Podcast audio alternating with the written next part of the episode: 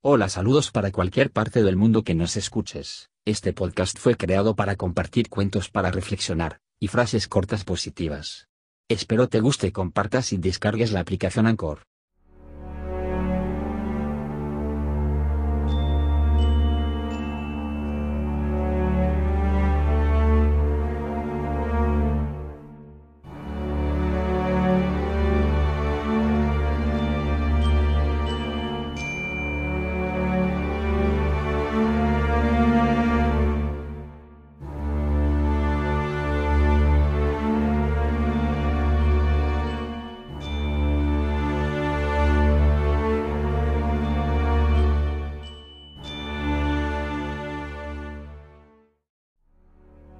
¿Cómo usamos la mente? ¿Usamos la mente de forma correcta o somos esclavos de ella? ¿Tenemos control sobre ella o ella nos controla a nosotros? ¿Cuál es la forma correcta de manejar nuestra mente, nuestros pensamientos? ¿Qué es realmente la mente? ¿En qué se diferencia del cerebro? La mente no es lo mismo que el cerebro. Quienes suponen eso están totalmente equivocados. La mente es energética, sutil. El cerebro es la parte física metida dentro del cráneo. Se ha demostrado en muchos experimentos de parapsicología que el cerebro no es la mente. La mente puede independizarse de la materia. Muchos sujetos en estado hipnótico han podido informar con detalle sobre acontecimientos, personas y situaciones que durante su trance hipnótico estuvieron sucediendo a remotas distancias. Los científicos han podido verificar después de esos experimentos la realidad de esas informaciones, la realidad de los hechos, la exactitud de los acontecimientos. Realmente podemos decir que la mente puede viajar a través del tiempo y del espacio independientemente del cerebro, para ver y oír cosas que se suceden en lugares distantes. Si eso es así, ¿qué son los pensamientos? ¿De dónde vienen? ¿De la mente o del cerebro? El pensamiento es una función del cuerpo mental o de la energía de la mente. El hombre puede pensar sin cerebro físico, en forma independiente de la materia cerebral. Esto ya está demostrado en los laboratorios científicos, donde se logró materializar entidades desencarnadas. Entonces, ¿cuál es más poderoso, el cerebro o la mente? El cerebro está gobernado por la mente, pero la mente no está gobernada por el cerebro. El cerebro es el instrumento de las emociones y de la conciencia, pero no produce emociones ni conciencia. Es la mente la que produce las emociones y la conciencia. La realidad de las extrapercepciones sensoriales está ya absolutamente demostrada. Esto es posible porque la mente no está encerrada dentro de la limitada circunferencia del cráneo. Pero el cerebro sí está limitado por el cráneo. Entonces, ¿cuál es el propósito del cerebro? El cerebro no piensa. Quien piensa es la mente. El cerebro es tan solo el instrumento de la mente, pero no es la mente. El cerebro está hecho para percibir el pensamiento, pero no es el pensamiento. Es como un instrumento musical o una radio. La mente puede tocar cualquier cosa en el instrumento musical o en la radio del cerebro. Esto significa que nuestros pensamientos pueden venir de cualquier sitio o ir a cualquier lugar no tienen por qué estar limitados por el cerebro o el cráneo. Usted puede verlo en su propia experiencia. La esfera del pensamiento donde el hombre vive no podría estar jamás encerrada dentro de la limitada circunferencia del cráneo. Si existiera un hombre así, desde luego sería el hombre más desgraciado del mundo. Un hombre con el pensamiento encerrado entre el cráneo no podría ver ni percibir los mundos internos. Ya entiendo. Entonces, si la mente es energía, debe haber una manera de manejarla bien, ¿verdad? Todos los seres humanos pueden aprender a manejar correctamente su mente. ¿Podría la conciencia, envuelta en la mente, viajar voluntariamente en el espacio y hasta en el mismo tiempo, como hicieran los grandes videntes del pasado? Sin embargo, es urgente saber cómo y por qué funciona la mente. Estoy de acuerdo.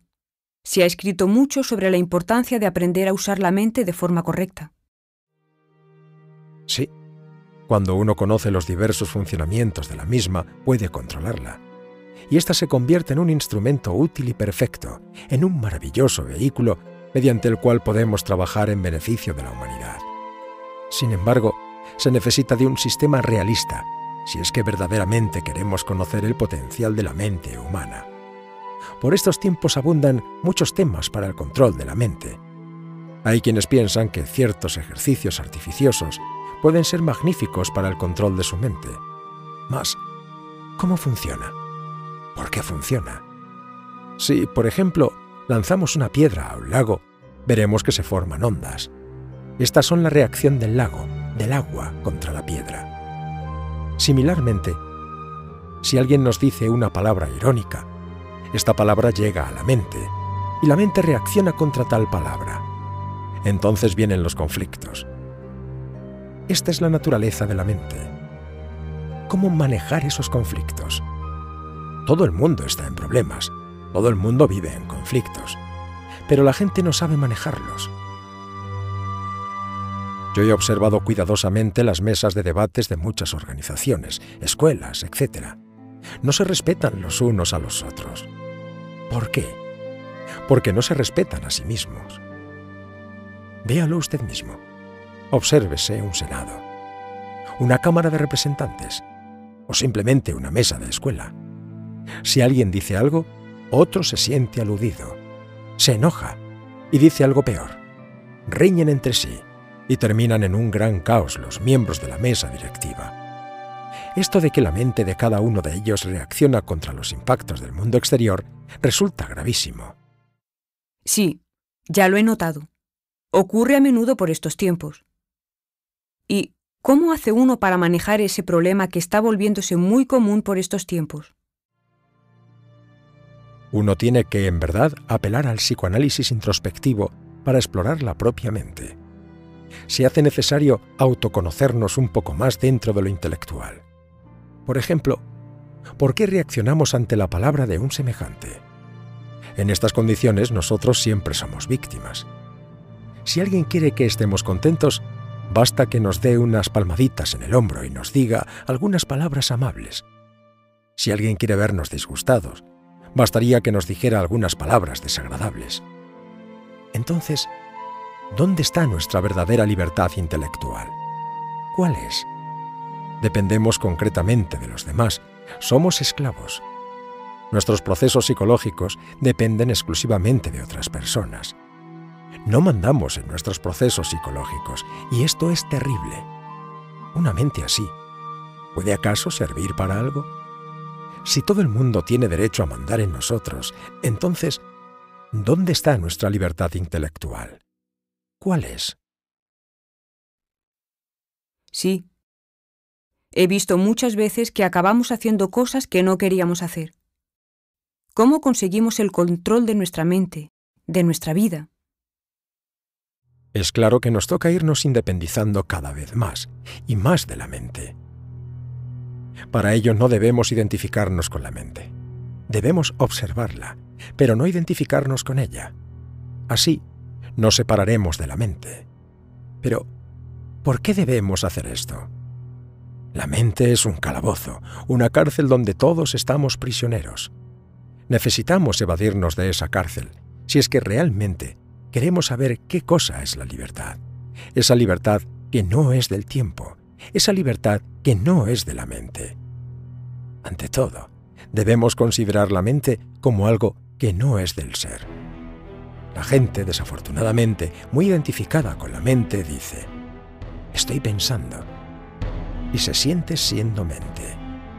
La humanidad ha perdido la correcta forma de usar la mente. Hay escuelas que se dedican a fortalecer la mente. Dan cursos por correspondencia, enseñan a desarrollar la fuerza mental, etc. Mas todo eso es absurdo. no es fortificando los barrotes de la prisión donde estamos metidos lo indicado.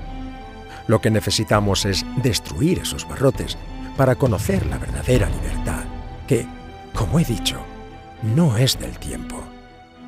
Mientras estemos en la cárcel del intelecto, no seremos capaces de experimentar la verdadera libertad. La mente, en sí misma, es una cárcel muy dolorosa. Hasta la fecha no se ha conocido el primer hombre que sea feliz con la mente. Los momentos más dichosos que hemos tenido todos en la vida han sido siempre en ausencia de la mente.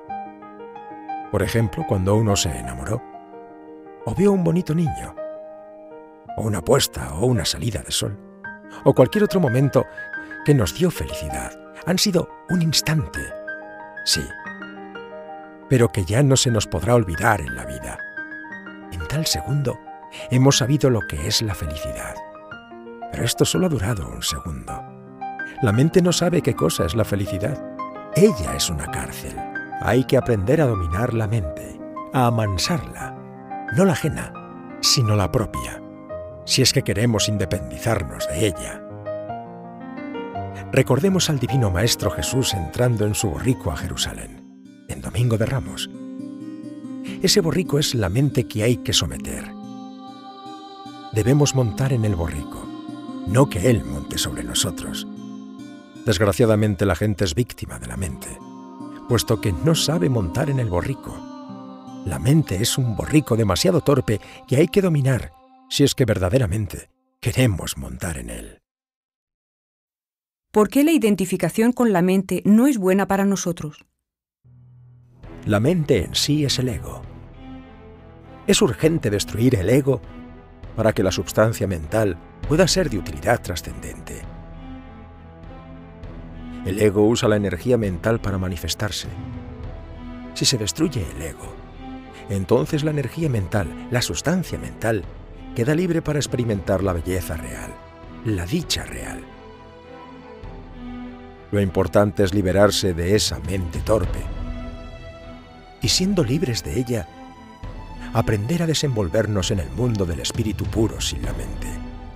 Saber vivir en esa corriente del sonido está más allá de la mente y que no es del tiempo. En la mente lo que hay es ignorancia. La real sabiduría no está en la mente, está más allá de la mente. La mente es ignorante y por eso cae y cae en tantos errores graves. Aquellos que hacen propagandas mentales, aquellos que prometen poderes mentales, que les enseñan a otros a dominar la mente ajena, etc., cuán necios son.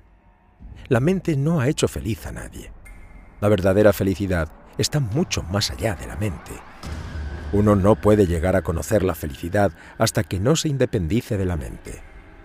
En los 49 departamentos del subconsciente mental se esconden todos y cada uno de los agregados psicológicos.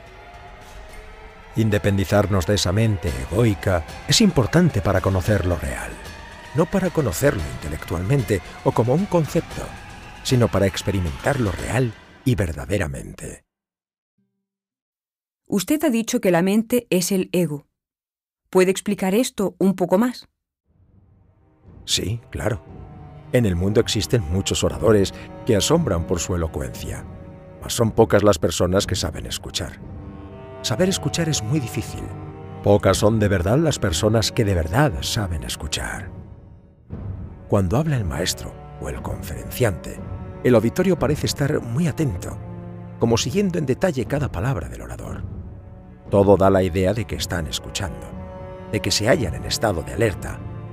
Mas en el fondo psicológico de cada individuo hay un secretario que traduce cada palabra del orador.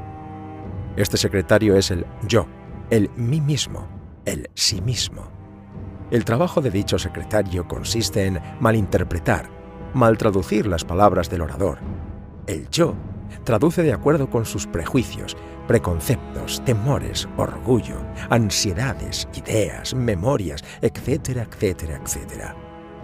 Los alumnos en la escuela, los individuos que sumados constituyen el auditorio que escucha, realmente no están escuchando al orador, se están escuchando a sí mismos, están escuchando a su propio ego, que no está dispuesto a aceptar lo real, lo verdadero. Cuando la mente está condicionada por la memoria, solo repite lo que tiene acumulado. La mente condicionada por las experiencias de tantos y tantos ayeres solo puede ver el presente a través de los lentes turbios del pasado. Las mentes toscas, rudas, deterioradas, degeneradas, jamás saben escuchar, jamás saben descubrir lo nuevo. Esas mentes solo entienden en forma equivocada las traducciones absurdas de ese secretario satánico llamado yo, mí mismo, ego. ¿Cuál es la manera de escuchar a los demás? Si queremos saber escuchar, si queremos aprender a escuchar para descubrir lo nuevo, debemos vivir de acuerdo a la filosofía de la momentaneidad. Debemos aprender a vivir de momento en momento, sin los prejuicios y preconceptos adquiridos en el pasado. Debemos aprender a ver la vida con mente abierta. Los niños y los jóvenes tienen mentes más elásticas, dúctiles, prontas, alertas, etc. Muchos son los niños y los jóvenes que gozan preguntando a sus padres y maestros sobre tales o cuales cosas. Ellos desean saber algo más, quieren saber, y por eso preguntan, observan, ven ciertos detalles que los adultos desprecian o no perciben. Conforme pasan los años, conforme avanzamos en edad, la mente se va cristalizando poco a poco. La mente de los ancianos está fija, petrificada, ya no cambia ni a cañonazos. Se hace urgente que los maestros encargados de formar la personalidad de los alumnos estudien muy a fondo la mente para que puedan orientar a las nuevas generaciones inteligentemente. ¿Cómo podemos aprender el arte de escuchar? Porque está claro que la mayoría no sabemos escuchar a los demás. La mente es el peor enemigo del amor. En los países supercivilizados, el amor ya no existe, porque la mente de las gentes solo huele a fábricas, cuentas de banco, gasolina y celuloide. Existen muchas botellas para la mente, y la mente de cada persona está muy bien embotellada. Unos tienen la mente embotellada en los celos, en el odio, en el deseo de ser rico, en la buena posición social, en el pesimismo, en el apego a determinadas personas, en el apego a sus propios sufrimientos, en sus problemas de familia, etc. A la gente le encanta embotellar la mente. Raros son aquellos que se resuelven de verdad a volver pedazos la botella.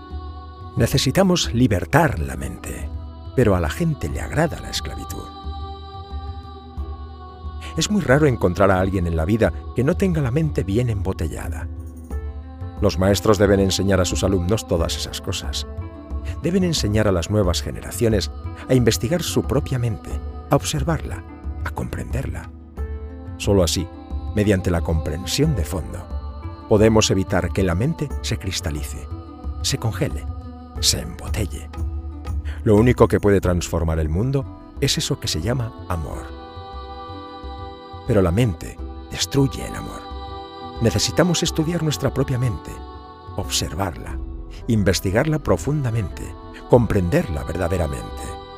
Solo así, solo haciéndonos amos de nosotros mismos, de nuestra propia mente, mataremos al matador del amor y seremos felices de verdad.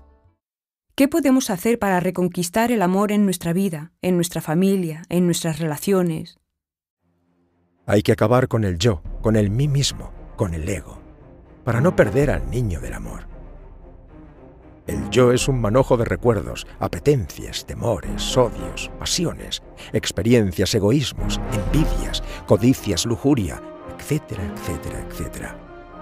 Solo comprendiendo cada defecto por separado. Solo estudiándolo, observándolo directamente. No solo en la región intelectual, sino también en todos los niveles subconscientes de la mente, va desapareciendo cada defecto.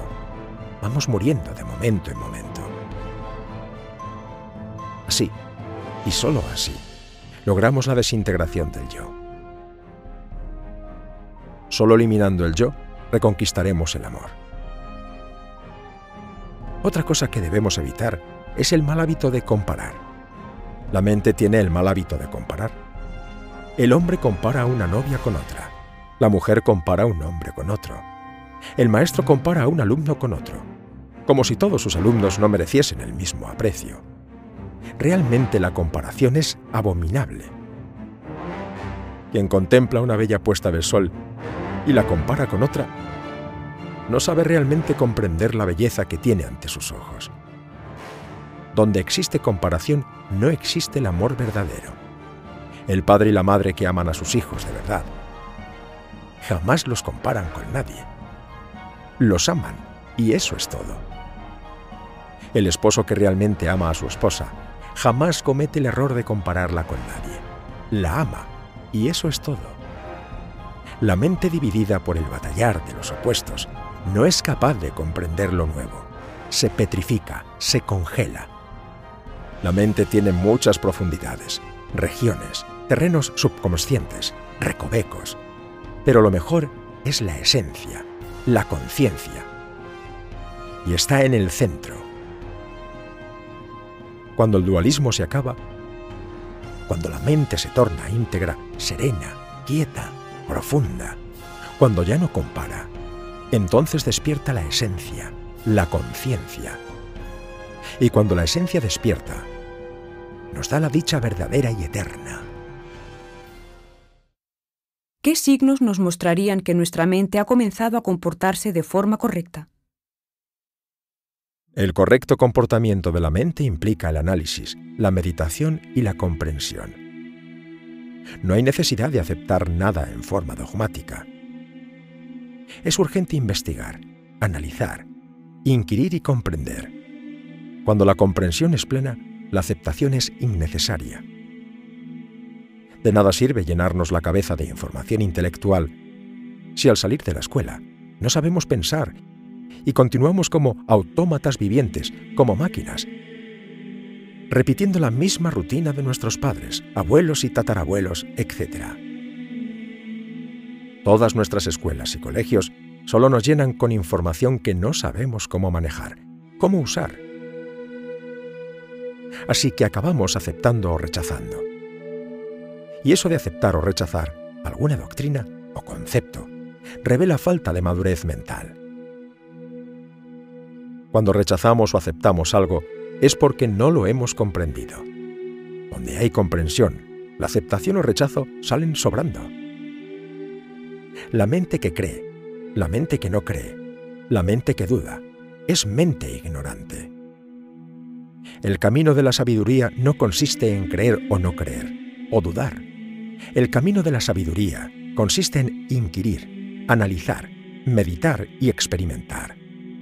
La verdad es lo desconocido de momento en momento. La verdad nada tiene que ver con lo que uno cree o deja de creer, ni tampoco tiene que ver con el escepticismo. La verdad no es cuestión de aceptar algo o de rechazarlo.